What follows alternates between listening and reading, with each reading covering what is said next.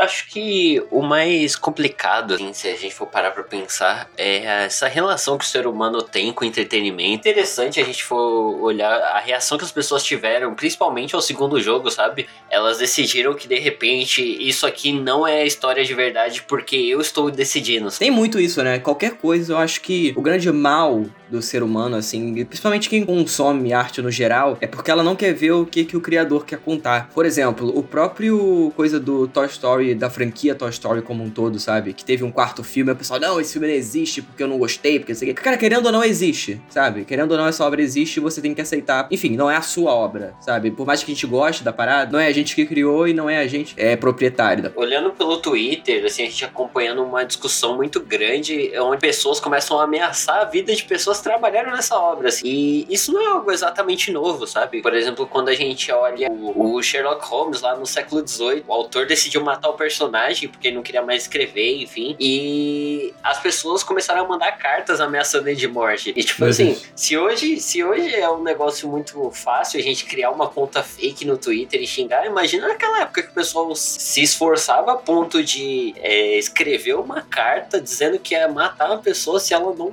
seguisse com a obra da maneira que ela quer, né? Mas eu acho que o problema né, dessa parada toda é porque a gente se sente é, num, num, estado de poder que a gente não tem, sabe? Por exemplo, o Star Wars, os últimos Jedi mesmo, fizeram uma parada mega legal de colocar, assim, legal para mim, né, no caso, que foi aquela sub, subversão da expectativa do Luke Skywalker, aquela parada do herói, é, que não é tão herói assim, sabe? O cara mais velho e tudo mais. E aí a galera, ah, não, mano, é o meu Luke, porque não sei o que, aí ameaçando a Kelly Mary Tran, que faz uma personagem é, também que eu gosto pra caramba do episódio 8. E o pessoal é, ameaçando a garota, ela teve que excluir as fotos do Instagram. Ela, a Daisy Ridley mesmo privou, excluiu a conta dela do Instagram. Então, assim, é uma parada que a internet deu esse essa parada que a pessoa se acha no poder de falar o que pensa e machucar outras pessoas por conta dessas coisas, sabe? Que são bem simples, assim, se a gente for parar pra ver. Se a gente não gosta de uma coisa, a gente não vai atrás, a gente não consome aquela obra, a gente não consome aquele produto. E acho que é isso, sabe? Não tem nem muito o que discutir, porque é uma, uma, uma parada assim, se a gente for parar pra ver, besta. É que assim, eu acho que é, talvez a gente associe muito como o entretenimento faz parte da nossa própria imagem, sabe? Tipo, é algo é. que a gente assimila pra gente. Então, por exemplo, até quando a gente gente descobre que algum autor, que alguém que trabalhou na, por exemplo, aquelas polêmicas da J.K. Rowling, sabe? E muita gente se sente muito triste, principalmente por gostar muito da obra, sabe? Porque assimilou Sim. Harry Potter como se fosse uma algo da vida da pessoa. Então, quando chega algo, ela faz declarações ruins, a gente já assimila algo nosso e isso já é um absurdo em cima da pessoa, né? Embora assim, a gente não precise deixar de gostar coisas com é, aí tipo vai, eu acho que de cada um, né, cara? Porque assim, eu sempre falei isso, eu sempre gostei muito mais dos filmes filmes de Harry Potter do que dos livros. Na verdade, os livros eu acho bem chato. E grande pra cacete, os primeiros são infantis pra cacete. Não gosto muito, não. Mas aí, vindo essa coisa do J.K. Rowling, eu acho que até um, um buraco um pouco mais embaixo. Porque nesses outros, a gente tá falando do fã é ser uma parada meio que com uma possessão, né? Que ele acha que ele tem uma, uma parada de possessão com a obra. Já com a J.K. Rowling e nos casos dos artistas que são filhos da puta e que criaram a obra, acho que é um pouco diferente. Porque, por exemplo, eu não parei de gostar dos filmes de Harry Potter, porque foram, enfim, eles moldaram o meu caráter, assim, eu assisti ele é, desde quando era criança até hoje em dia eu reassisto, sabe? E eu fico emocionado e relembro. Então, assim, eu, eu ainda tenho carinho, mas eu não vou também ficar apoiando, porque, assim, você comprando as paradas, comprando os, os novos produtos que saem, você apoia aquele autor, apoia aquela, aquela mensagem que está sendo passada. Então eu não me sinto confortável em dar dinheiro, continuar dando dinheiro para J.K. Rowling. Então, quando é nesse caso, eu não me sinto confortável. Eu digo muito dessa questão da gente assimilar, porque, por exemplo, lá nos anos 80, numa Copa do Mundo, um, teve um zagueiro, que eu esqueci o nome dele agora, que ele fez um gol contra, né, pelo time da Colômbia, e pouco tempo depois ele foi assassinado Meu por Deus ter feito. Então, tipo assim, a maneira que o, o entretenimento, a gente assimila o entretenimento como nossa própria identidade. Tipo, é, é bem bizarro a gente parar pra pensar nisso, né, cara? Pois é. É uma foto do que fazer do caralho também. Pois é, okay. cara. Porra. Ok, vamos lá então, Cid. Vambora. The right man in the wrong place. Well, it's me, Mario. Monster.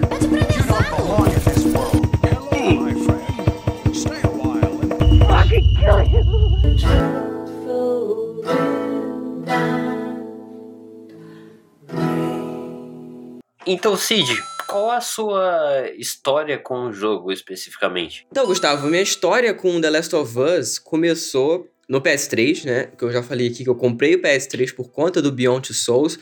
E, e aí eu fui lá também, né, na loja americana. Parece até merchan, né, loja americana, mas não é. Eu fui lá de novo na loja americanas e tava lá a capa do jogo The Last of Us. E eu achei fenomenal, assim, a, a o que eu vi no YouTube, os vídeos, a galera falando, ah, melhor jogo de todos os tempos. Você ganhou, ganhou o jogo da geração, o prêmio do jogo da geração.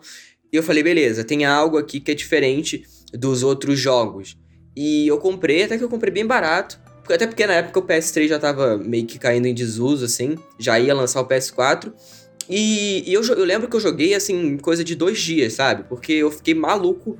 Terminei ali a metade do jogo, eu falei, beleza, agora eu preciso dormir. Aí eu voltei no outro dia, eu já zerei e pra mim, é, toda essa parada com o jogo, assim, minha história com o jogo é, foi muito rápida. Porque quando eu conheci o jogo, eu já queria jogar, e aí eu comprei, e aí já terminei, e eu fiquei, beleza, o que, que eu vou fazer da minha vida agora, sabe? Porque me pegou muito rápido.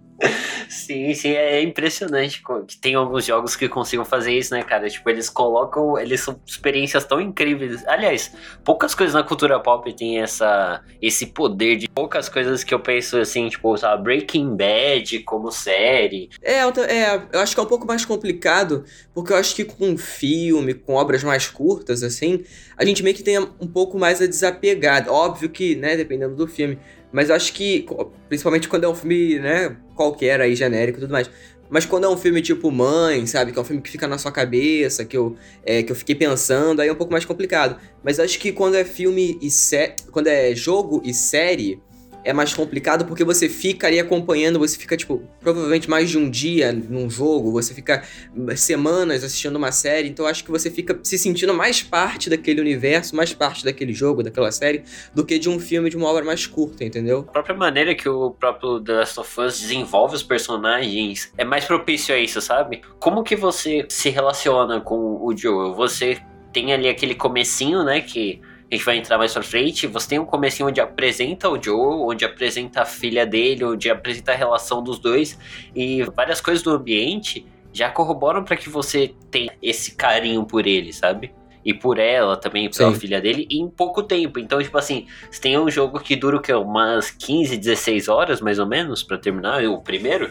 Por aí, por aí, por aí. É, e, e, aí, tipo, a maneira que ele vai que ele vai trazendo isso causa com que a gente goste dos personagens como se fossem pessoas reais, né? Praticamente pessoas que a gente conhece. E que, cara, eu acho que o começo do The Last of Us é o mais bacana desse começo, é porque você, nos primeiros 15 minutos, 10 minutos, você já sabe exatamente como que vai ser aquela história, sabe? Você sabe que vai ser uma parada que não é igual certos filmes de zumbis, jogos de zumbis, séries de zumbis, porque nessa época tava começando aquele iZombie, tava no auge do The Walking Dead, tava surgindo os jogos do The Walking Dead da Telltale. Tem aquela série do Netflix Z Nation. Mas é, essa parada de zumbis, eles sempre focaram muito no modo mais científico da parada. Resident Evil, ele pega mais pra parada científica, ele pega não tanto pro, pro, pro emocional dos personagens. Eu, eu, pelo menos no Resident Evil, eu não, não me importo tanto com os personagens, porque eu acho que não é o, o, grande foco da parada. Mas o The Last of Us, você pegando ali os primeiros 15 minutos, eu comparo muito com os primeiros 15 minutos de Up. Do filme Altas Aventuras. Porque ali você já sabe que o, o, não vai ser aquele filme animação bonitinho que você vai, sabe, só ver ali para esquecer os seus problemas, sabe? Eu acho que é um pouco diferente. É, é, tanto que é uma comparação muito boa do Up, cara, porque tipo, o Up ele começa tendo um dos melhores começos de animações e eu inclusive acho que o, o, resto do filme não, não consegue acompanhar aquilo ali, sabe? Apesar de ser um filme muito legal, bonitinho e tal, aquele começo acaba com a gente. E o Last of Us é, é a mesma coisa, assim, o começo dele acaba com você em, tipo, 20 minutos eu não, eu não conhecia aqueles personagens 20 minutos atrás e agora eu estou chorando porque algo terrível aconteceu com a história, sabe? A atuação é maravilhosa. Quando você vê o making off do Last of Us e você vê como foi a gravação desse momento, é, é cara, foi difícil de fazer isso aí, porque apesar disso estar tá no começo do jogo, foi a última coisa que eles fizeram, né, na produção. É uma cena muito forte Você sente a dor do personagem ao ver a filha dele, porque a filha dele, ela tá morrendo, cara, mas ela não tá morrendo de uma forma, tipo assim, ah, tomou o tiro e morreu. Ela sofre bastante antes de morrer, né? Então você sente essa dor e com aquela atuação boa, com aquele cenário incrível, já torna muito mais pesado logo de começo. Sim, e eu acho que esse trabalho de motion capture que eles fazem nesses jogos, assim, recentes e todo esse trabalho que a Naughty Dog faz, eu acho que é muito competente, eu acho que são um dos melhores, se não os melhores é, e mais bem feitos, porque você consegue sentir, principalmente no segundo jogo, que tem cenas, cara, que dá um close na cara do personagem e parece que é um take de cinema e tá um ator de verdade ali, não um, um, uma, um motion capture ali com, com CGI, com isso, com aquilo. Parece que é realmente um ator chorando ou tipo muito desesperado e tudo mais e você fica tipo, beleza, eu acho que o The Last of Us 2, ele consegue pegar isso e, e deixar meio que você não sabe o que que é cinema, o que que diferencia o cinema dos jogos, assim, em questão de, de, de cutscene, de, sabe, dessas partes mais cinematográficas do jogo também. Assim, entrando um pouco mais na história, assim, pros personagens, né? A gente tem esse comecinho no qual você tá jogando com a... Você começa controlando a filha do Joel, né? A Sarah. E, e que começa ao fungo se espalhar, né? Ele ali já começa a contar muito sobre a relação deles, como eu disse anteriormente. Tipo, você tá ali numa casa você vê que a roupa tá bagunçada, você vê que ele não passa muito tempo com ela, porque ele trabalha muito. Você vê que a, logo a primeira vez que você vê ele, ele tá falando no telefone muito preocupado.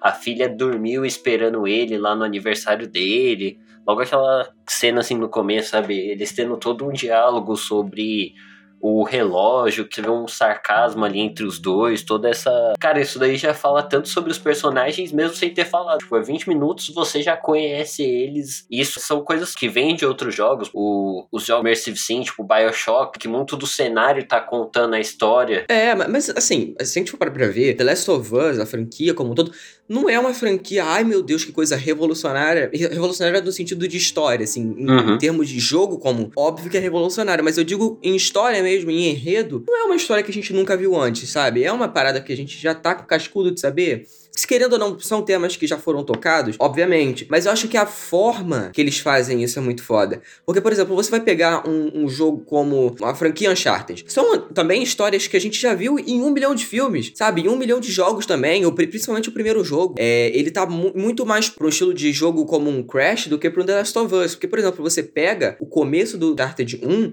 e é tipo porradaria, sabe? É uma história completamente genérica. Mas é o que eles vão transformando e vão deixando uma parada completamente diferente do que a gente vê no cinema, que você podendo controlar, você podendo fazer certas coisas que num filme, obviamente, não dá pra fazer. Aí torna aquela experiência única. Porque, por exemplo, eu já falei que eu amo a franquia Uncharted. Porque ela faz isso, você se sente na ação, você se sente lá o Harrison Ford no Indiana Jones, sabe? Então é uma parada muito bacana também que o The Last of Us ele faz isso mas fez isso de uma forma diferente do que o Uncharted fez. Porque ele pega e bota a gente nesse universo, que é um universo é, completamente fudido, com... Obviamente, as pessoas são piores do que os zumbis. Na verdade, aqui não é zumbi, né? Mas é como se fosse, né? São instaladores, tem o... o instaladores e... São as versões deles dos infectados, né? Tipo, é É, basicamente. os infectados num- como um todo, né?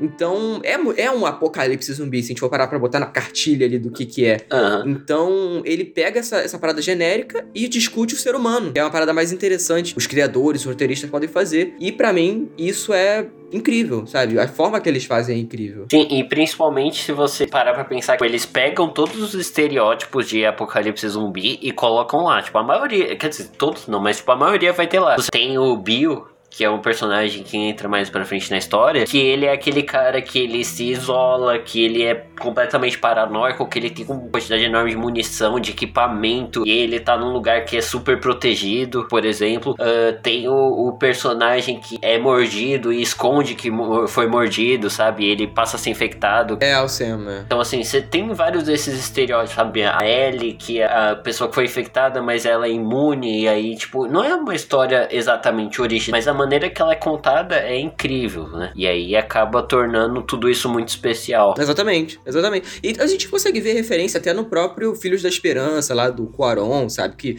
porra, no segundo jogo, o menu do segundo jogo é igual ao final do, do, do filme. Então, assim, são referências, a gente vê que são referências, mas que pegam a referência e não fica igual o Stranger Things, sabe? Que pega a referência por ser referência. Eles fazem algo único. Não é um cartaz que tá ali no fundo falando, ó, oh, isso aqui é sobre a madrugada dos mortos. Embora tenha umas piadinhas com isso, teve o Dawn of the Wolf, uma coisa assim que tinha lá nos. É, isso é mais zoeira, né? Eles pegam mais pra zoeira. Então vamos lá pros personagens. Primeiro a gente tem o, né, o protagonista, digamos assim, do primeiro jogo, que seria o Joel, né? E Sim. ele é o personagem que logo no começo ali ele perde a filha dele e por conta disso ele acaba tornando um pouco, digamos, um pouco mais frio do que o normal, né? Ele acaba se tornando um personagem que ele foge da de se aproximar das pessoas. Você acaba percebendo isso, por exemplo, a relação que ele tem com a Tess logo de começo, que é a companheira dele. Eles estão ali numa situação onde eles têm que cobrar uma espécie de trabalho que eles fizeram ali pro contrabandista, não foi? Sim, sim. Acaba chegando essa missão da líder dos vagalumes pedindo para que eles levem essa garota até lá que eles vão receber o dobro das armas que foram prometidas a eles, né? Cara, o Joel de forma alguma ele é um herói, ele, ele é uma pessoa até ruim em muitos casos, só que ele é dele. E aí quando certas coisas acontecem lá no começo do segundo jogo, ele causa essa revolta nas pessoas, né? Porque você falar para eles, ó, oh, o Joel é uma pessoa ruim, as pessoas não conseguem aceitar. Mas assim, é complicado porque a, imagina a gente. A gente tá num universo em que o mundo praticamente acabou. Não tem uma evidente cura. A gente tá na merda, a gente perdeu a nossa filha e não tem herói ou vilão. Cada um por si é, é isso. Tá ligado? Não tem essa de, ai, ah, ele é o, o bonzinho. Tipo assim, no começo do jogo lá, quando ele tá com a filha e com o irmão, o Joe, o, tem gente na, na estrada, o Joe passa direto, sabe? E deixa as pessoas para morrerem. Então, assim, desde o começo, você vê que ele não era um cara que tava ligando para todo mundo. Ele tava ligando para quem tava ali com ele. Até certo ponto também, porque depois ele e o irmão dele tem todo aquela, aquele desentendimento. Mas eu acho que isso que as pessoas não entendem. A Ellie não é herói. É, a Ellie também não é vilã. A Abby também não é herói, nem vilã, sabe? Então, a Dina também no segundo jogo, nenhum personagem, sabe? Até porque ninguém é. E aí, eles trazendo essa discussão e pegando lá a história do Joe no primeiro, toda aquela parada de redenção, chegando no final, ele completando a missão dele, beleza, a gente fala, ele vai salvar ele, porque toda aquela jornada ali levava a isso. E todo o, o, o antes do, do, Desde antes da gente conhecer o Joe como ele é no jogo em si, né, antes da, daquele prólogo lá e tudo mais, a gente já sabe que o cara não é um herói. Aí você pega, e como a gente já tá com spoiler aqui, a gente pode falar do, dos dois como uhum. uma, uma, trama completa. Eles matam o Joe no segundo jogo, e eu acho isso tão incrível, porque você, por exemplo, a gente tá nesse universo, a gente não vai morrer como um herói. A gente não vai morrer se sacrificando. Pra... Assim, pode até acontecer, mas eu acho que é muito mais normal a pessoa morrer por conta de uma outra, de um outro humano, né? Como eu já falei, é muito mais perigoso o próprio humano do que o monstro infectado. E ele morre de uma forma que é deplorável, assim. O cara, ela cospe no corpo do Joe, assim. É uma cena mega triste, mega pesada. Então eu acho que é, é foda isso, porque eles pegam e trazem por uma parada que muitas vezes é glamorizada, né? A morte de alguém. Aí pega lá, ah, não, a pessoa se sacrificando, a pessoa ficando para trás para salvar o outro, sabe? E não. Foi parada. Ele morreu porque ele foi um filho da puta, matou o pai da garota, a garota se vingou dele e é isso. Sabe? Não tem, não tem é, mais o que fazer. E eu achei muito bacana também que na, nas, nos trailers né, e tudo mais, ah, o Joe vai, vai ajudar ele, não sei o quê. E tipo, banana pra gente, né? Porque não teve nada. É, eu quero fazer um disclaimer aqui. Eu não joguei o segundo Last of Us, né? Eu não tenho um PlayStation 4. É, tudo que eu tô falando aqui são de coisas que ou eu vi, né, do roteiro, né, quando vazou os spoilers, ou eu vi posteriormente no YouTube e tal. Então, o Cid terminou o jogo, né, eu não cheguei a jogar. Tipo, tudo que eu vi foram gameplays ou artigos em volta do jogo, tá? Uhum. E, e assim, coisa que eu, eu acho muito legal disso tudo é ele desde o começo ele é uma história cinza, sabe? O Joel ele não tá levando a Sim. Ellie porque ela é a salvação do mundo, porque ele é uma pessoa boa, que ele quer trazer a humanidade de volta, não. É, ele faz isso porque ele vai receber por isso. É um trabalho, né? Ele vê isso como um trabalho. E aí, novamente, é, é, é aí entra aquela questão de ser uma história clichê. A gente sabe que a gente viu a, a filha dele morrendo no começo. E, cara, no momento que você vê a Ellie, você fala, tá, ele vai considerar ela como uma filha, ele vai fazer de tudo pra proteger ela.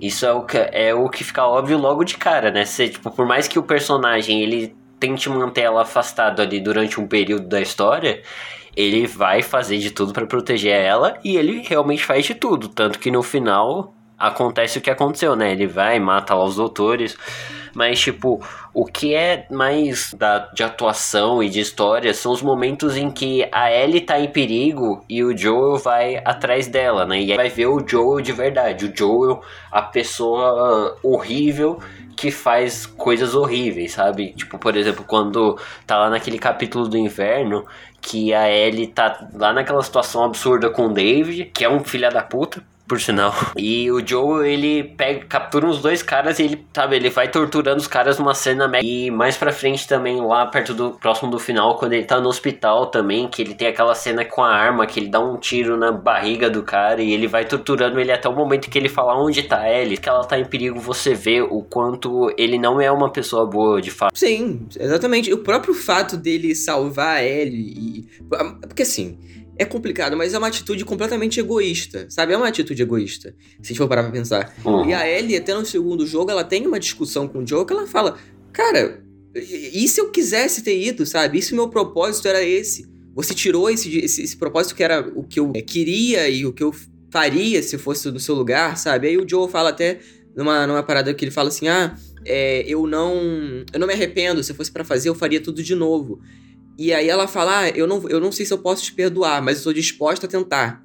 Então a gente já vê ali que a Ellie, de fato, se fosse pra ela, se eu voluntaria fazer uma parada, ela ia fazer. Porque essa cura de fato poderia sair, mas não poderia também. Então não é certeza de nenhum dos lados, sabe? Então acaba que se uh, no final matassem a, a Ellie morresse lá, nessa mesa de cirurgia, e não saísse cura porra nenhuma. Também tem esse, tem esse lado. Então ninguém tá certo. É essa que é para ninguém, tá, absolutamente ninguém nesse mundo tá certo. O que, que você acha da jogabilidade dele? Você gosta da maneira como ele funciona? É um jogo que, se não fosse essa história incrível, você ainda jogaria ele só pela jogabilidade? Cara, sim. Pra falar a verdade, sim. Porque, inclusive, eu até vi hum, alguns vídeos depois, que, enfim, que eu já zerei todos os dois. Na verdade, a DLC também, né? E aí muita gente falando, ah, é, fazendo review, né? Fala, ah, não gosto tanto do 1 por causa da jogabilidade, não sei o quê. Eu acho a jogabilidade do 1 muito bacana. Eu acho que ela ser mais travada no aspecto de, tipo, não ter como pular, por exemplo, que é uma parada que eu não. Assim, no 2 é bacana, é bacana, mas eu acho que faz sentido ter no segundo e não ter no primeiro. Porque se a gente for parar pra ver, a gente joga 90%, tá, vai, 85% do jogo com o Joel. E, e aí com a parte da Ellie é bem curta, assim, é bem. Assim, tem a DLC, mas aí já é um jogo à parte. É bem curta. Então não faz muito sentido o cara de, sei lá, 40 anos na cara ficar pulando por aí, sabe? E te, a, toda a parte do crafting também, de você montar as armas, você pegar equipamentos. Eu acho isso muito bacana também.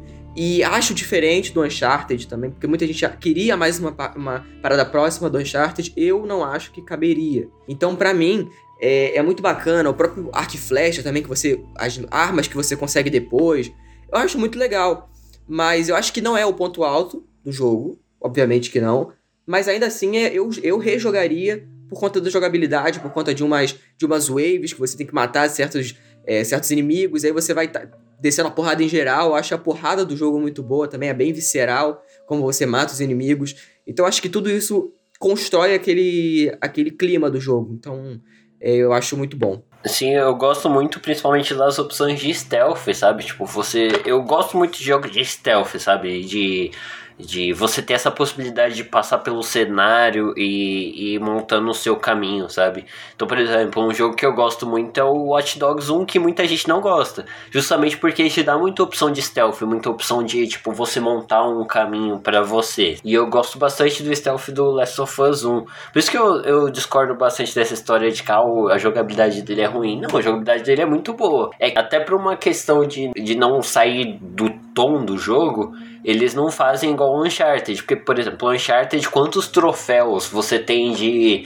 Sei lá, matou 100 pessoas com uma arma específica, mata 10, 20, 30 pessoas com certa arma, sabe? E aí o Last of Us é. ele não tem. Tanto que assim, você pode às vezes terminar o jogo e ter pouquíssimos troféus, porque ele não, não te dá isso como uma comemoração, sabe? Você não tem, sei lá, um, um troféu pra acertar 10 headshots, sabe? Você não tem esse tipo de coisa Sim. justamente para não sair do tom do jogo, porque aquilo que você tá fazendo não é algo bom necessariamente, sabe? Então, tipo, até nessa maneira de construir o jogo, eles fazem, eles acertam, assim. E, e assim, o primeiro jogo, ele tem pouquíssimos personagens, né? A gente tem ali o Joel, a Ellie, a Ellie que é, como a gente mencionou, a, digamos, a sidekick, a, a personagem que precisa ser levada de um lugar a outro, né? Porque ela foi mordida Sim. ali na história da DLC. Ela teve um incidente no qual ela foi mordida, porém, ela, diferente das outras pessoas, ela acabou não morrendo ela não se tornou uma infectada, e aí por conta disso eles têm que viajar até o, o centro dos vagalumes, né? Que é esse conglomerado paramilitar que tem lá, que eles basicamente são o resquício de civilização que, que sobrou nesse mundo. Então ela basicamente Sim. tem que ser levada de um lugar a outro para que eles possam estudar o porquê que o, o fungo não afetou ela, né? Porque assim, a, a infecção do jogo ela basicamente acontece por conta de um fungo, que é o Cordyceps, que é um fungo que inclusive existe na vida real. Ele é um fungo que ele afeta formigas, então acontece que as formigas elas picam umas às outras, né? E aí o fungo ele vai se espalhando através dela. Então elas passam a ter comportamentos esquisitos, comportamentos quase que suicidas. E esse fungo ele vai crescendo de forma esquisita, né? Então assim, elas crescem de maneira a parecer até uma flor. Aí então eles eles adaptaram isso para a história, como se esse fungo passasse a infectar seres humanos a partir de agora. E o que é mais interessante é que tipo, esse fungo ele só aparece em populações de formiga que estão muito grandes. Então, assim, até um comentário sobre o jogo, né? Sobre a humanidade. E aí, então, o Joe, ele vai fazer esse trabalho de levar uh, ele a amiga dele, que é a Tess, né? Eles vão levar a Ellie de um lugar a outro. E aí, durante esse período de um ano, né? Que o jogo vai acontecendo, vai ter todos os acontecimentos do primeiro jogo. No qual ele vai ser dividido em quatro capítulos, que são basicamente as estações do... É, exatamente. Eu acho que é, essa parada de dividirem, assim... Por exemplo, você poder jogar um pouco com a Ellie também é bacana, porque ela tá no momento ali de o jogo tá quase morrendo. Sabe, é uma parte que é muito tensa no jogo. E você dá pra perceber também que o Left Behind, né, que se passa, é parte nessa nesse que o Joe tá ruim e a Ellie tendo que procurar suprimentos e tudo mais, era claramente para estar no jogo, cara. Eu acho muito que aquela parte ali era para estar no jogo, mas eles tiraram para o jogo não ficar muito grande também, para aproveitar e lançarem uma DLC porque dá para ver que quando você jogando The Last of Us 1, falta bastante coisa ali naquela parte, sabe? Você joga um pouco com a Ellie, mas também não é nada de, de muito. De, de, muita coisa também. Porque a Ellie, até certo ponto, ela é uma personagem bem limitada no primeiro jogo, sabe? No segundo ela é foda, dá pra fazer várias coisas com ela, é uma personagem incrível de se jogar? É. Mas no primeiro, até por ela ser uma criança, né? É, é uma personagem muito limitada se a gente comparar com o Joe. E uma das minhas críticas à DLC, né, que para mim é, um, é, o jogo mais fraco dos, do, dos três lançados, mas uma das minhas críticas à, à DLC é porque ela é muito repetitiva. Sabe, aí você quer fazer uma coisa, você tá lá no shopping, porque, para quem não sabe, a DLC, né, o Left Behind, ele trata da Ellie, você joga com a Ellie 100% da DLC, e tem contando a história dela antes dela conhecer o Joe e Enquanto o Joe tá, enfim, quando ele cai lá no, no vergalhão e tudo mais, que ele tá quase morre e ela tem que buscar suprimentos para ele. Então a história da DLC é muito bacana, mas eu acho que funcionaria mais sendo um curta, sabe? Pra eles lançarem um curta com cutscene do que com, com o jogo em si. Eu acho que o que atrapalha a DLC são os momentos em que você tem que jogar com a Ellie no presente, entre aspas, né? Porque assim, a DLC, como você disse, ela se passa em dois momentos, né? Ela vai alternando entre o tempo Ellie antes de conhecer o Joe e entre esse capítulo do inverno, que é o capítulo que você joga com a Ellie praticamente o tempo todo. É, então, assim, como Sim. ela fica alternando, quando você tá lá no shopping com a Riley, né, que é a- essa amiga dela, que assim, durante a história principal, ela até menciona, né, ah, tipo, eu, fui, eu e uma amiga fomos mordidas, eu, e aí nós decidimos que íamos nos tornar, o, íamos nos tornar os infectados. Até que a amiga dela se transformou e ela não. E ela tá esperando até hoje se tornar, né? Ela tem um diálogo assim. E, cara, eu, eu joguei recentemente e assim, ele, ele tem muito essa vibe de daquele gênero de jogo que é o Walking Simulator, sabe? Que é você indo pelo cenário, você vai interagindo. E, cara, é, é talvez uma falta de coragem da Naughty Dog de lançar um jogo que fosse só isso, sabe? Fosse só essa interação. Porque só essa interação já é muito boa, mas eles têm que colocar essa parte da ação ao mesmo tempo pra tentar equilibrar, né? Parece que falta um pouco dessa, dessa coragem de ter só, de só lançar essa, essa parte pra Ellie, né? Sim, sim. E eu acho que o mais bacana do, dessa parte do jogo é. Tipo assim, dessa, dessa parte da Ellie com a, com a amiga dela. É porque mostra muito da relação das duas, né? E aí na época, ai, a polêmica, a Ellie beijou ela. Não sei que, caralho, coisa mais idiota. E, e eu lembro na, na época que eu vi isso, eu falei, ah, tipo assim, eu preferia muito mais que fosse lançado no canal da Sony, lá um curta, Left Behind, contando essas histórias.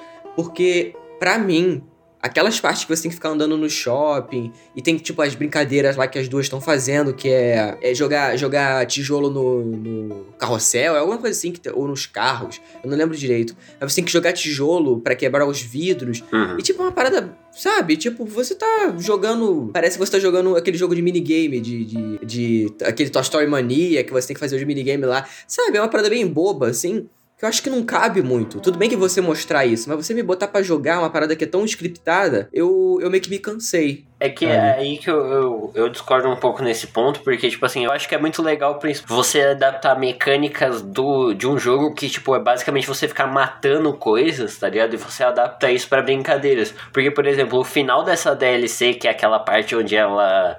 A amiga dela traz as arminhas de água. É a mesma coisa que o boss, que aquele boss pro David, né? Que você tem que enfrentar no capítulo do inverno. Que é você se escondendo e aí você vai e tem que atacar ele com a faca lá e tal. E machuca ele. Então, tipo assim, por- durante várias vezes você tem que atingir. E aí eles fazem a mesma coisa ali na DLC, só que com arminha d'água. Então é basicamente uma brincadeira. Tipo, eu, eu gosto da relação das duas. Pra mim, isso junta muito o carinho que eu tenho pela Ellie. Torna ela muito mais uma personagem mais real. Ter toda aquela questão, tipo, da relação das duas. Que a Riley era uma menina que ela vai pros vagalumes, né? Ela se junta aos vagalumes e ela ia ter que ir pra uma outra cidade, que se eu não me engano era Boston. E aí ela nunca mais ia ver a Ellie, provavelmente. Então, tipo, era meio que um último passeio das duas de despedida. E aí você tem que dar ali aquela volta no shopping e tal. E aí tem umas brincadeirinhas ali. E eu acho muito legal a maneira que eles colocam. Você pode colocar uma máscara e ficar interagindo. E aí você tem um- uma caveira ali que você faz perguntas pra ela. E você vê várias perguntas da, sabe, totalmente uma brincadeira. Eu acho muito boa. É, cara, eu acho que funciona, funciona com a proposta que eles quiseram trazer pra, esse, pra essa DLC. Mas acho que contrasta muito com a outra parte, que é o, a parte que ela, enfim, tem que pegar suprimentos pro Joe. E eu acho que fica meio desbala- desbalanceado.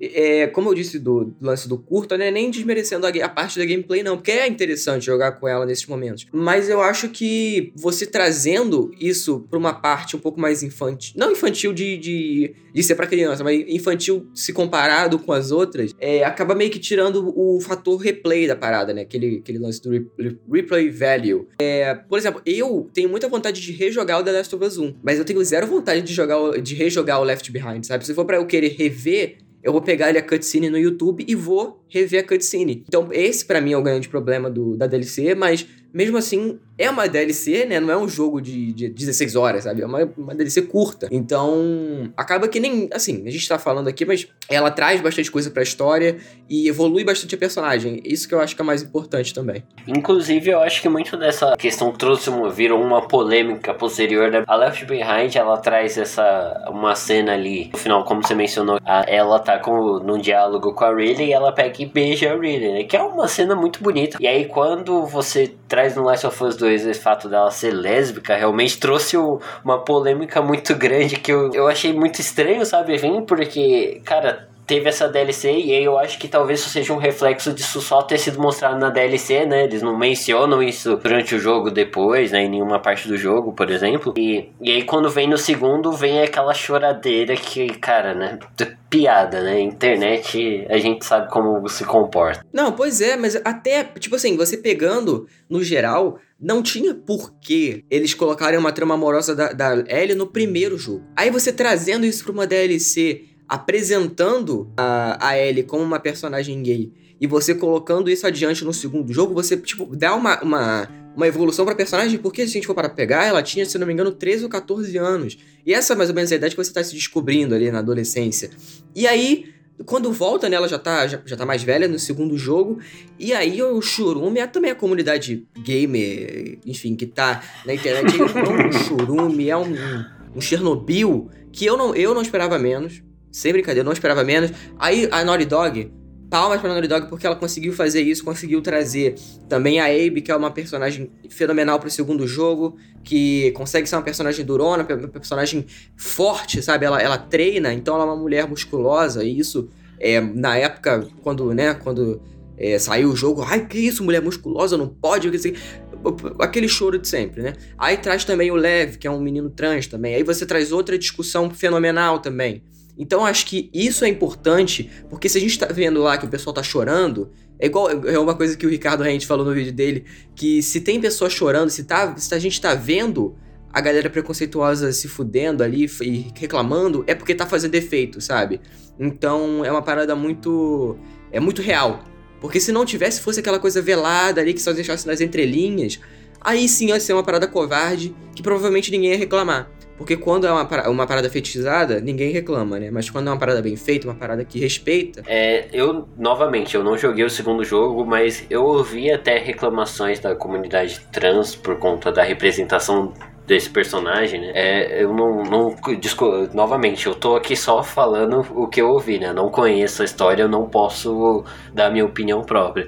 Mas é, eu ouvi reclamações sobre a maneira como é representado, né? Que é sempre algo, algo que é sempre como mostrado como para baixo, né? Então assim, eu entendo a necessidade que tem de abordar isso. Eu acho muito legal que jogos passem a abordar esse tipo de coisa. A gente tem, por exemplo, em agora no final de agosto vai sair o Tell Me Why da Don't Nod, que é a mesma da mesma empresa do Life is Strange, que vai ter um protagonista trans, né? E eles já falaram sobre como eles vão abordar essa que, as questões, assim. Eu, eu acho isso maravilhoso, sabe? Que a gente possa ter mais essa pluralidade, assim, nos jogos, sabe? Que ainda que você possa reclamar que é uma representação talvez não seja perfeita, ele ainda tem essa representação, sabe? A gente, a gente para de, de, A discussão para de ser porque não tem e passa a ser, ah, como a gente pode fazer melhor, sabe? E um jogo desse tamanho ter uma protagonista lésbica e ter esse tipo de representatividade é maravilhoso, né? A gente sabe que, tipo, porque aquele mimimi da internet que vem com quem lacra não luta, não, não pode ter uma mulher que não seja sexualizada, você não pode ter um personagem negro que é, você é, tá querendo lacrar. Esse jogo vem e na primeira semana vende 4 milhões. Então, será que não lucra mesmo? É, pois é, né? Aí você pega lá e o próprio, esse lance do leve lá também que eles tocam, que é uma parada que é pesada, por todo o universo, né, que, que eles estão, é pesado. O próprio, o próprio lance da Ellie, mesmo ela vivendo naquela sociedade lá, naquela comunidade, que é como se fosse uma família, tem aquele velho preconceituoso, sabe? Tem, quando ela beija a garota no bar, tem o velho filho da puta. Aí tem uhum. também, quando o, o, toda a história do Leve é porque ele foi expulso né? Da, da, porque é como se fosse uma religião, que trágico, assim, toda a história do, do Levi e tudo mais. Mas se não fosse o, o, a jornada que ele passou com a irmã, e aí teria conhecido a Abe e tudo mais, Sabe, eu acho que tudo é muito bem pensado e aí eles ainda trazem um, um ator que é trans também, né? O menino é Ian Alexander, que faz, né? Que faz lá o, o, motion capture, que dubla e tudo mais. Então, assim, eles realmente pegam e se importam, sabe? E, mas eles trazendo também o ator lá, que o ator é um menino trans. E trazendo ele para dublar, sabe? para fazer ali. Tava na divulgação. Então, assim, só não, só não via que o jogo era um jogo que se importava com essas coisas e trazia, dando voz para de fato quem é da comunidade, a, a, o pessoal filha da puta, o pessoal é, que é conservador, esse pessoal assim. Então, o jogo, ele tendo uma, essa responsabilidade, ele consegue fazer isso de forma incrível, assim. De você, mesmo você não, é, não, não sendo da comunidade, você consegue ver que o jogo, ele tem um carinho, ele trata esses personagens de forma muito digna, sabe? É, e assim, uma coisa que. É até uma reclamação que eu acho que até das mais bobas, assim, sobre quem se falou sobre a Abby, né? Sobre ela ser uma personagem musculosa e tal. E, cara, quando eu vejo as várias cenas do jogo, do jogo, assim, onde ela tá em combate, você vai falar, cara, faz total sentido ela ser uma personagem musculosa, sabe? Tipo, ela, afinal de contas, ela quebra o maluco no, no soco. Você esperava que ela fosse uma personagem magra? Tipo, não faz sentido, sabe? Não, não só isso. Ela também tem uma explicação narrativa pra ela, assim. Sabe, depois, do, depois que o pai dela morreu lá, que o Joe matou o pai dela, ela basicamente tacou foda-se, assim. Ela queria vingança, ela foi treinar, ela foi é, pra frente da batalha, ela foi, tipo... É, caçar, sabe? Então ela virou outra pessoa. Ela amadureceu tal qual a Eren amadureceu no final do primeiro jogo, sabe? Até mais, eu diria, porque, porra, imagina você perder o pai ali na sua frente, o cara que tava tentando salvar o mundo. Para ela, o pai era tipo o herói. Então, tem isso também. Ela era criança, e criança naquela adolescente, né? Mas criança assim. Então, é, é uma coisa que afetou a personagem, a gente vê como ela reage a isso, como é diferente.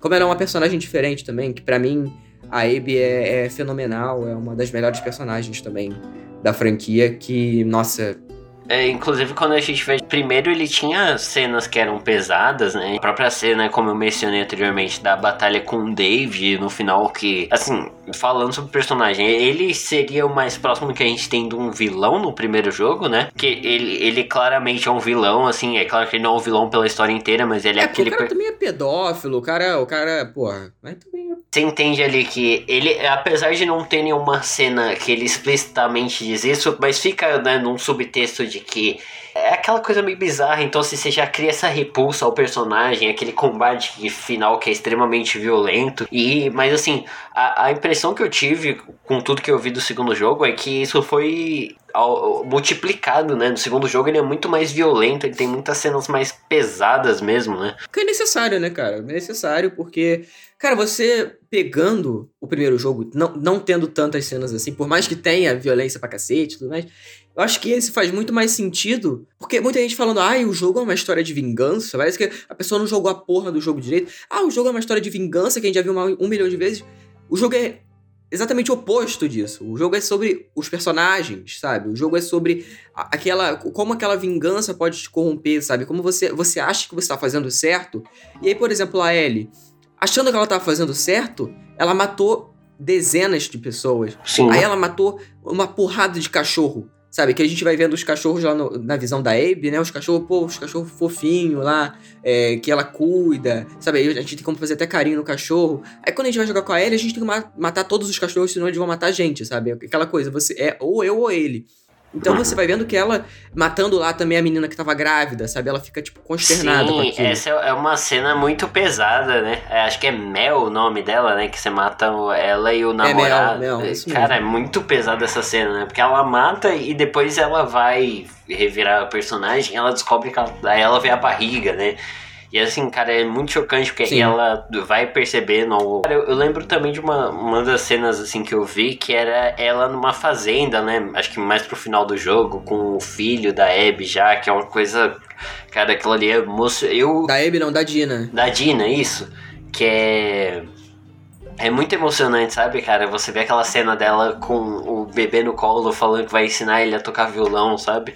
Porque até um, um, um, ponto de discussão assim, antes de você jogar o Last of Us 2, você achava que era necessário uma continuação? Cara, eu ia tocar esse assunto agora. Porque eu já fui uma pessoa que, ah, não, não precisa, porque não sei o quê. Não, não, não necessariamente do The Last of Us, mas tipo, no geral. É, quando eu acho que tem pessoas ali, roteiristas envolvidos. Por exemplo, você pega uma franquia é, que. Ah, não sei. Um, vamos pegar um exemplo bem absurdo. Harry Potter. Harry uhum. Potter tem lá sete livros, oito filmes, fechou ali a, a, a, franquia, fechou aquela saga ali, matou o Voldemort, acabou. Aí, você vendo que a pessoa querendo usur, usurpar os fãs, né? Pegando aquela galera trouxa. E aí faz uma peça que é um completo de serviço, sabe? Só para ganhar dinheiro. Aí eu falo, beleza, não precisava dessa merda. Mas aí você pegando esse jogo, por exemplo, que tem uma galera boa envolvida, os mesmos roteiristas, a mesma equipe, o mesmo diretor, querendo fazer uma parada bacana, eu falo, por que não, sabe? É, é que assim, é, a gente fica meio que dividido, né? Até que ponto isso é uma decisão da equipe. Se você anunciar, falasse pra mim, ó, vai ter um Last of Us 2, depois que eu terminei o primeiro, eu ia falar, não, cara, não precisa, não, não tem um porquê disso. Mas a maneira que foi anunciado, que é aquela cena da, da Ellie tocando violão cantando aquela música Through the Valley lá. E aí termina com o Joe perguntando para ela se ela vai fazer mesmo, se ela vai seguir em frente com isso. E ela fala que vai matar todos eles. E aí você já fica louco, porque, cara, são personagens que a gente ama, né? São personagens que a gente quer ver. Só que assim, o, o, o que eu me pergunto é até que ponto isso seria. Uh, claro, hoje a gente vê o resultado, mas até que ponto isso seria uma decisão da equipe, uma decisão da Naughty Dog ou uma decisão, de, por exemplo, da Sony? Porque o primeiro jogo vendeu muito muito. Então, óbvio que a Sony vai querer uma sequência, sabe? Com tudo que eu vi do Last of Us 2, eu acho que não precisa ter um terceiro. Eu não sei se você concorda. Cara, eu, pra mim, pra dizer, pra mim, eu acho que não precisa. Porém, se vir lá na E3 ano que vem, ano que vem não, porque tá muito cedo, mas sei lá, vir na E3 de 2022, vai. Aí anuncia um terceiro jogo contando a história da Abe, contando a história de algum personagem. Sabe, por que não? Sabe, se for. Aí realmente tem aquela parada, né? Se foi é, coisa da Sony ou não. Provavelmente sim. Porque cê, tem muita parada também, cê, cê, não sei se você tá ligado, mas na época, puxando pro cinema, do Toy Story. Uhum. Toy Story foi a primeira animação 3D usada por computador, totalmente por computador e tudo mais. Uhum. E foi uma animação que deu, foi um estouro de bilheteria. É o que, que a Disney queria fazer com a Pixar, né? Porque a Disney comprou a Pixar e tudo mais. Ela queria fazer uma continuação do Toy Story 1, né? Só porque o 1 fez sucesso e eles queriam pegar o Toy Story 2, criar qualquer porcaria e passar pro DVD. Aí o John Lester, né, que é o criador desse universo mais, ele falou: não, tá, tá uma merda, eu vou pegar isso aqui, eu vou fazer uma continuação, mesmo achando que não precisa de uma continuação, e vou lançar pro cinema. Aí em 1999 fizeram uma animação que para mim é o melhor Toy Story de todos, que é o Toy Story 2, que eu acho incrível, que fez parte. Nossa, esse filme é provavelmente o filme que eu mais vi na minha vida, ou um, dois, porque é fenomenal. Uhum. E aí eles pegam isso e fazem uma puta animação. Sabe, eu acho que esse é o mesmo caso. A Sony aqui, no The Last of Us, eles é, encheram o saco para fazer um segundo, ameaçaram fazer com outra equipe, aí o pessoal, não, beleza, vou, vamos pensar numa uma história foda, vamos levar o tempo que for preciso. Aí demoraram sete anos até que saiu uma continuação à altura, ou até melhor do que o primeiro jogo. O que eu, porque o, o, meu questionamento vem justamente isso. Você mencionou o exemplo do Toy Story, mas dentro da própria Disney a gente tem vários filmes aí que não precisavam ter uma continuação, tiveram uma continuação e a continuação muitas vezes foi ruim, né? Vide Mulan 2, Cinderela 2 e é, 3. Frozen 2 sabe? também, que foi pro cinema. Cara, é. Frozen 2 é o maior exemplo, exemplo disso, sabe? Porque ele fez um puta sucesso, aí acabou a lista. Amo Frozen 1 Aí vai lá, vem o Frozen 2 é uma bosta. Aí faz sucesso pra caramba porque é a continuação do primeiro. Eu, eu, não duvido nada que daqui a três anos vai ter um outro Frozen, sabe? Sim, sim, porque assim, a, a bilheteria é garantida, né? O que tem de criança reassistindo, reassistindo. E assim, cara, é, eu já vi de gente que não gosta de videogame e fala, nossa, você tem um Playstation? Ah, e aquele jogo lá, o jogo de zumbi do Last of Us, sabe? E, cara, dentro da própria Sony a gente tem exemplos de, de jogos de zumbis que são fraquíssimos, tipo aquele Days Gone, que é horrível, sabe? Tipo, o jogo, ele. Tudo que cara, ele tenta. Esse jogo eu tava muito empolgado, aí quando eu vi gameplay eu achei uma bosta. cara, não, assim, e se for, o que você for olhar de história dele, você sabe, é, é ridículo, assim. Cara, Sim. então assim, eles acertam em coisas que não são tão fáceis de acertar e essas obras maravilhosas, né? O problema é com isso, até uma coisa que eu cheguei a mencionar com você antes, pra gente falar aqui hoje, e que é muito importante que a gente, como consumidor, fa fale sobre isso e aponte esse tipo de coisa, é sobre a, a questão da produção, né, cara? Porque assim, quando a gente vê um jogo que nem Last of Us, é, que são produções multimilionárias, né, jogos AAA no geral, que gastam muito dinheiro, eles têm questões complicadas na produção dele, né, porque são jogos que demandam de muita gente e às vezes as condições de trabalho não são as melhores e aí isso gera geram várias polêmicas. Por exemplo, um exemplo que não é Last of Us, mas tá ali próximo é o Red Dead Redemption 2, que tipo, cara, saiu notícia de pessoas que trabalharam mais de 100 horas por semana no jogo, sabe? Claro, ah, pessoa, aí, aí há quem diga, né? Ah, por que, que a pessoa não vai procurar. Por que, que a pessoa não sai do emprego, né? Claro que não é assim que o mundo funciona. Então, tipo assim. Como se vezes, fosse muito fácil, né, pô? o problema desse tipo de jogo é que às vezes as políticas das empresas, sabe? Videogames não são, não são áreas que são sindicalizadas, digamos assim. Então, tipo, quem tá trabalhando ali talvez não esteja nas melhores condições. Então, cara, a Naughty Dog que é a Naughty Dog, você, a gente como consumidor imagina que todo mundo queira ir trabalhar lá, né? Que os caras eles tiveram problema para achar pessoas que trabalhassem em, nas que, na questão de animação, de questões de animações faciais. Eles tiveram que trazer gente de fora da indústria dos jogos porque as pessoas não queriam trabalhar lá devido por conta da fama da Naughty Dog de ter condições ruins de trabalho, de você ter que trabalhar várias horas extras e às vezes você não recebe por isso, sabe? Pagam muitas empresas terceirizadas para fazer os testes, né, de QA, que é Quality Assurance, que é ficar rejogando ali um trecho específico para encontrar todos os bugs possíveis. E, cara, o pessoal que trabalha nisso tem que fazer hora extra, tem que fazer crunch. São uns períodos, assim, absurdos de, tipo, a gente às vezes domina em estúdio. E, e é muito triste a gente falar disso, porque, novamente, cara, são jogos que tanto eu e você amamos, né, tipo tá, tá no seu top jogo, melhores jogos, tá no meu pessoal também, não no top 5, mas enfim. É, e eles têm todo esse problema. Então é um problema da indústria como um todo e é algo que a gente sempre tem que pontuar, cara. Porque as pessoas, tipo, eu amo que esse jogo exista, mas não é legal que uma pessoa tenha que ter perdido boa parte da vida por conta disso. É, pois é. Então, é, você falou tudo, assim, porque a, muita gente passa pano, né? Ah, não, mas saiu um jogo tão bom, não sei o quê. Cara, não interessa. Não interessa se o cara ganhou muito, não interessa se o cara ganhou pouco. Cara, imagina você trabalhar 100 horas numa semana, sabe? para fazer uma parada que você. É... E, e se você não fazer também, você tá fudido. Porque imagina você ser, sei lá, você é, ter a sua vida destruída por conta de uma empresa, sabe? Porque a gente vê que isso acontece muito. Então, até aquele lance do roteiro vazado, né? Porque aconteceu aquilo lá, mas eu não me, eu não, não me surpreendo se aquilo ali foi um cara de lá mesmo, que, sei lá, tava puto e falou, não, vou vazar essa porra. Ah, não, não, isso aí chegou, Sabe? isso aí foi revelado depois, é porque conta de questão de home office, aí eles tinham que estar, tá, muita gente acessando de fora, acabou que facilitou pro pessoal conseguir pegar. Isso aí foi até um rumor que apareceu não, na não, mas eu Não, mas eu digo, eu digo no, em questão de, tipo, a pessoa é, puta, né, por conta disso, eu não duvido uhum. que aconteça. Porque também não é uma parada que, pô, imagina se a gente estivesse no lugar dessas pessoas, sabe? É totalmente isso, sabe? Tipo, a gente se colocar no lugar dessas pessoas que. É, isso é muito prejudicial para a própria indústria, porque assim, se você for olhar, se o pessoal às vezes fica 5, 6 anos e sai da indústria. Então, o quanto que a gente não perde por conta disso, sabe?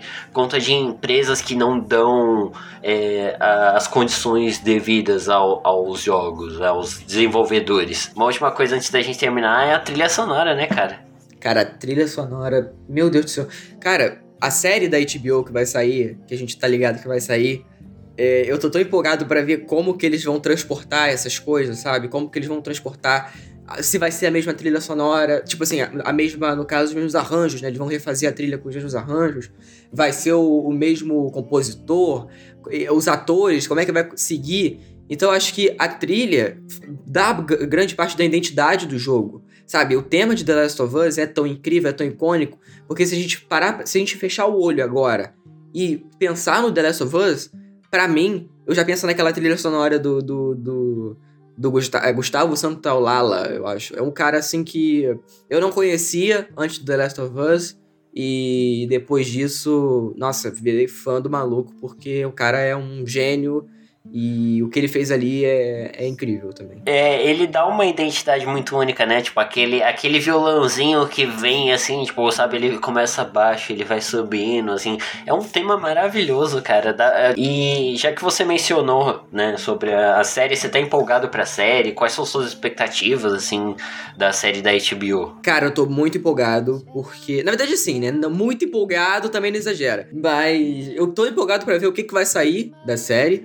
Tô empolgado para ver se vai seguir a mesma coisa do, dos jogos, vai seguir a risca ali ou não. Tô empolgado para ver como vão ser os, quem vão ser os atores, como vai ser a trama. E assim, HBO HBO é foda, cara. Assim, eu tenho. Pra quem né, não ouviu o primeiro episódio, eu tenho um podcast sobre séries. Eu já vou deixar o jabá aqui. Arroba se você quiser seguir. Tá lá no Spotify, na porrada de plataforma.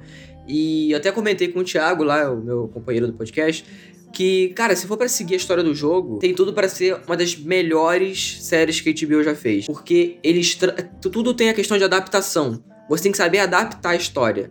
The Last of Us, a gente já falou aqui que a história do jogo tem as suas partes genéricas, mas a, a forma que ela é contada é muito única. Eles sabendo adaptar isso, trazendo lá o Neil Druckmann para adaptar cara, pode sair uma puta série, ou uma minissérie, não sei. Tá, sabe, dá para fazer várias coisas. Acho que a única coisa que não dá para fazer era um filme de duas horas. E eles não vão fazer isso. Então, para mim, isso já tira um grande peso de que se vai ser ruim ou não. Para mim, é questão de se vai ser perfeito ou vai ser muito bom. Eu, eu sou o oposto de você, na verdade, Cid, porque assim, apesar de eu achar que a idade das séries, assim, até as séries ruins da, da HBO são, tem uma qualidade de produção legal, eu, eu tenho o pé atrás né? Porque a gente não, a gente não pode esquecer do final que foi Game of Thrones, né? Tipo, então assim, ainda assim tem coisas que podem ser mal adaptadas, tem coisas que podem sair ruim. Não, mas aí, não, mas aí Game of Thrones é diferente, cara. Game of Thrones é diferente. Porque, assim, a gente sabe que a HBO, tudo bem, que obviamente não é perfeição em todas as obras. Mas esse lance do, do Game of Thrones, é, pra quem não tá ligado, né? O, o George R. R. Martin, ele não terminou de escrever ainda a saga. E aí ele só deu um rascunho lá pros merda do, dos D&D lá, que são os showrunners da série, e eles fizeram aquele, aquele lixo lá, que foi a última temporada, que é aquela porcaria, mas aí é culpa totalmente deles, porque os caras já estavam querendo mais fazer Game of Thrones há um tempo. Então, assim, eu acho que a culpa não é da HBO, sabe? Eu vou ter, assim, defender a empresa é osso, mas eu acho que a culpa de fato não é deles, sabe? Mas para ser adaptações de videogame, né? Porque a gente Cara, a gente vai, já falou aqui isso aqui antes e vai até discutir em futuros programas aí, mas não tem muitas adaptações de videogame boas, sabe? Isso uma ou outra, mas. Pra mim não tem nenhuma. Pra mim não tem nenhuma. Não, assim, eu acho que Silent Hill é um bom filme, sabe? Não... Ah, é, é bacana, é bacana, verdade. Isso é bacana. Eu acho que para uma boa adaptação de jogo, é aquela coisa, adaptação, cara. Não tem que ser a mesma história, não tem que ter tudo igual. Eu, eu acho o próprio exemplo da Marvel nos cinemas, cara. Ela é muito bem feita porque ela sabe adaptar. Não porque ela tá seguindo a risca dos quadrinhos, porque tem muita coisa dos quadrinhos que são ruins, sabe? A gente não vai ficar esperando, sei lá, os personagens ficarem encontrando engrenagem no meio do da série, por exemplo. Não vai ser o mesmo tamanho da história. Então, assim, vai ter. É, exatamente, exatamente. Então, Cid, é, vamos lá para as notas. Qual que é a sua nota para Last of Us, Left Behind e Last of Us 2? Então, vou começar pela nota mais fraca para depois da nota maior. É, pro Left Behind, eu vou dar quatro estrelas, porque para mim, assim, quatro estrelas de cinco, né? Pelo amor de Deus, de estrelas é de 1 a 5. Então eu acho que quatro estrelas tá bom, pela história contada, pela evolução da personagem da Ellie, é, pela apresentação da personagem da Riley também, que é uma personagem muito bacana. É, o final, quando eu joguei, eu chorei pra caramba, mas eu acho que esses problemas que eu já pontuei na, na hora da, que a gente tava debatendo sobre o jogo. É, me incomodam, não, não tenho a mínima vontade de rejogar por conta dessas partes que eu acho paradas. Então a, a nota mais baixa vai ser 4, que mesmo assim é uma nota alta, que a um 8 aí. Mas pro The Last of Us 1 e 2, para mim vai ser nota máxima, 5 estrelas, com um coraçãozinho do lado, porque é muito incrível o que eles fizeram nesses dois jogos. Se vier, obviamente, um terceiro jogo, eu vou jogar, sem dúvida. Mas para mim, fechou incrivelmente bem. História da Ellie finalizada ali, ela deixando o violão, é, esquecendo. Esquecendo não, mas deixando esse passado morrer de fato, né? Porque ela não aceitando isso até o final. E esse último elo dela com o Joel, né? Que é muito interessante também é, toda o que o violão representa para a franquia, muito bacana. E vendo isso de uma personagem que é tão importante, tão que as pessoas se veem nela, né? Muitas mulheres se veem na, na Ellie, enfim, várias minorias se veem encaixadas naquela personagem que é também uma personagem fenomenal. E para mim não tem como ser menos de cinco estrelas para os dois, porque é isso, é, The Last of Us é incrível. É, cara, eu, eu vou fazer parecido com você, apesar de eu não dar uma nota pro segundo, porque assim, novamente, eu não joguei, né? Eu só vi momentos de história. O, tanto uhum. pro Last of Us 1 quanto pro Left Behind, eu vou dar cinco estrelas, porque, cara, é, são experiências incríveis, assim, da sua vida. Como eu falei, cara, é, poucas coisas eu consigo lembrar que me causaram esse choque, sei lá. Se eu for lembrar, tipo, Breaking Bad, Hamilton, qualquer. Tá, poucas coisas tem esse esse, esse faz eu criar tanto apreço pelos personagens. É, quando você vê ele situações de risco no primeiro Last of Us, você se sente mal. Há, há coisas que a gente não entra em detalhes, mas os irmãos ali são incríveis. A história do Bill, que é aquele personagem que eu mencionei, que é paranoico, também é incrível assim, a maneira como é contado. No Left Behind, eles fazem umas brincadeiras muito legais, eles colocam homenagens ali, por exemplo, ao Mortal Kombat, né, que mostra que a Ellie sempre queria jogar alguma coisa e é, tem aquela cena onde ela fecha o olho, e eles fazem ali uma pequena homenagem. É, é maravilhoso, assim, aquele final de corações, sabe? Tipo, o final do Last of Us 1 a gente não chegou a mencionar, mas ele também parte o seu coração, sabe? Aquela mentira que o Joe conta para Ellie e você vê o olhar dela e você sente aquilo, fica mal e ele corta. Sim, então é, é muito chocante e é maravilhoso, assim. Por isso, é, esses dois são cinco estrelas. O segundo jogo, como eu disse anteriormente, eu não joguei, então não vou dar uma nota. Pontuando algumas coisas que eu vi, ele. Cara, ver a morte do Joe foi uma coisa extremamente dolorosa, porque é uma pessoa que você gosta, apesar de todos os problemas, você gosta dele. E aquela cena é uma cena muito forte. As cenas que você mencionou da, da menina que tá grávida também são, são cenas extremamente chocantes, muito pesadas, que eu não, não tenho como dizer, né? Não posso dar nota aqui, porque vai que eu jogo e de repente eu não gosto do jogo, mas, cara, pelo que eu vi da história, também é uma história maravilhosa. Sim, concordo. E, cara, só uma, uma, uma, uma, pequena observação. É, eu falo que é muito incrível o segundo, que é isso, que é aquilo. Mas uma curiosidade é porque eu não me vejo rejogando a história desse jogo. O sabe? segundo jogo? Porque, é, não, eu não, não me vejo rejogando, não me vejo embarcando nessa história de novo. É, vendo ali coisas que eu não vi, assim, de realmente você pegar e rejogar ele completo, porque é um jogo muito pesado. Ele saiu numa época também que, porra, a gente tá vivendo o que a gente tá vivendo, sabe? E é até um, a certo ponto um pouco desesperançoso, vai, se a gente for parar pra pensar um pouco. Então, é, dependendo da mensagem que você pega do jogo, é, pode, você pode ter interpretação diferente daquele final. Por isso que a gente nem comentou muito aqui, porque eu acho que vai de cada um também. Gustavo não, não jogando, assim, acho que é, também acho que é até bacana para quando você for jogar, você vai ter uma visão diferente do que eu tive. Então é um jogo que eu quero manter a minha experiência inicial como a minha única experiência com esse jogo, sabe? E, e é isso. Então vamos para as indicações, Cid? Bora. Então qual a sua primeira indicação aqui hoje? Bom, a indicação desse podcast é, já que a gente falou aqui muito sobre, né, preconceito e tudo mais, uhum. é, pessoa filha da puta, tem uma conta no Twitter eu, eu, eu sempre é, falava muito mal das pessoas que indicam em podcasts contas de Instagram e Twitter. Porém, essa conta eu tenho que me dar o luxo de indicar, porque é incrível, que é arroba underscore sem preconceito que é um, uma conta que mostra pessoas preconceituosas se fudendo. E eu passei a tarde inteira vendo essa, essa conta do Twitter. Aí, tipo, tem, tem um cara que é homofóbico, aí ele, a pessoa fica puta com ele, mete a porrada no homofóbico. Tem gente racista se fudendo, enfim, é uma conta que é muito incrível, adoro. Fico lá vendo várias horas e horas, porque é um bom passatempo ver gente filha da puta se fudendo. Então eu recomendo aí para quem quiser seguir, é arroba underscore sem preconceito no Twitter. Cara, a violência só é boa quando. Quando. Violência só é boa quando é contra esse tipo de pessoa. Então o podcast Fita Errada apoia a violência contra racistas. Exatamente. Enfim, cara, qual a sua indicação? Cara, a minha indicação, ela, ela vai ser um, bem diferente aqui é um documentário chama Sample This, né? Ele tá disponível na Netflix. É um documentário sobre uma música específica, que é uma música chamada Apache da Incredible Bongo Band, que é, cara, eu não sei se você gosta de hip hop, né, tipo, mas para quem gosta de hip hop, para quem gosta de, de, da história da música no geral, é muito interessante porque essa é uma música que ela é um pouco desconhecida, mas é uma música que ela foi muito sampleada, né? E aí ela tem uma importância geral, assim, tanto para a história da música, tipo, todos os músicos envolvidos ali, eles estão envolvidos, por exemplo, o baixista era o baixista do Elvis, e esse mesmo cara compôs umas músicas para The Doors, e eles criaram essa música que ela foi ultra sampleada, então talvez você não tenha ouvido ela, mas eu tenho certeza que você ouviu uma da, delas, que é essa música que eu vou colocar aqui agora, que é do Sugar Hill Gang.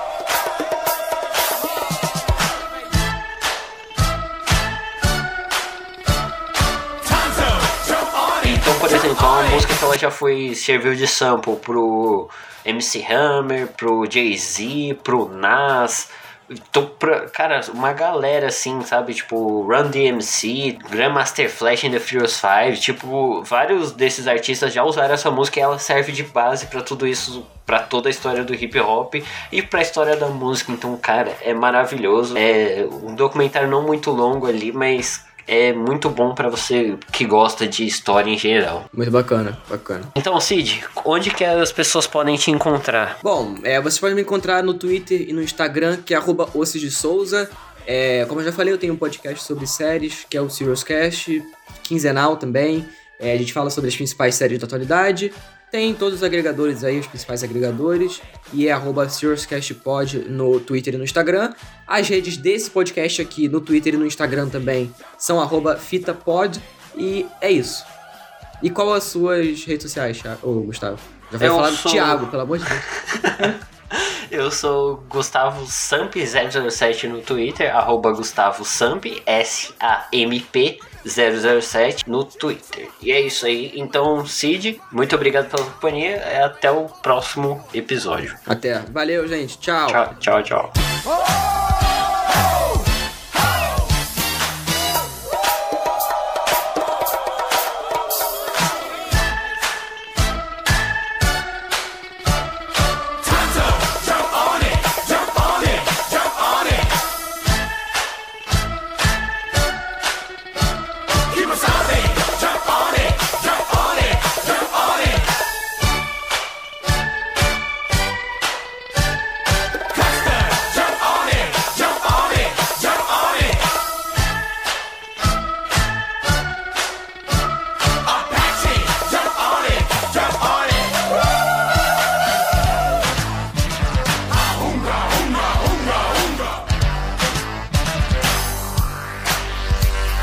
Kimosabe, of course it's me, a better known as the Master G. Fucking in squad, sense the danger, when it's stung by the rapping ranger. Had a little talk with my medicine man, he said get them squads fast as you can. To all you girls that wanna join my tribe, just move to the rhythm and feel my vibe. Put up a fuss, in the end you'll agree, but when you come inside my TV, as I said before, you can sense the danger when you're stung by the rapping ranger. With Silver and I, take a ride, all you chicks better step aside.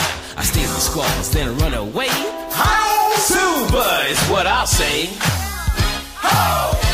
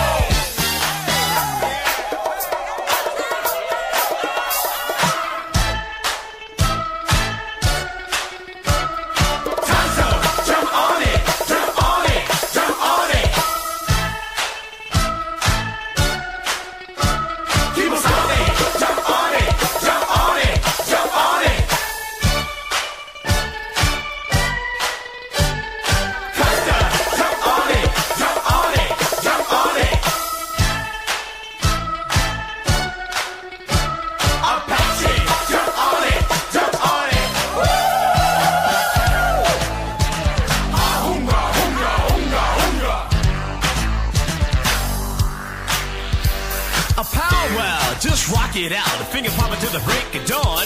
Keep it rocking like the stuff that we call me. What's that? Hot butter popcorn. You just hip a hop a dip a pop a bang the book. You wicked bet you wanna boogie again. And you can put me to the test at your request. I rock you out of your moccasins. Kimosabe got down, took off his mask. He kicked off the shoes and did the monster mash. Tonto came along, saw what was happening. His head began to bop and his foot started to pat and go slam. Tongue the jerk. And with the mic is how my smoke signals work. They were jamming off a record that said it best. Now what you hear is not a test.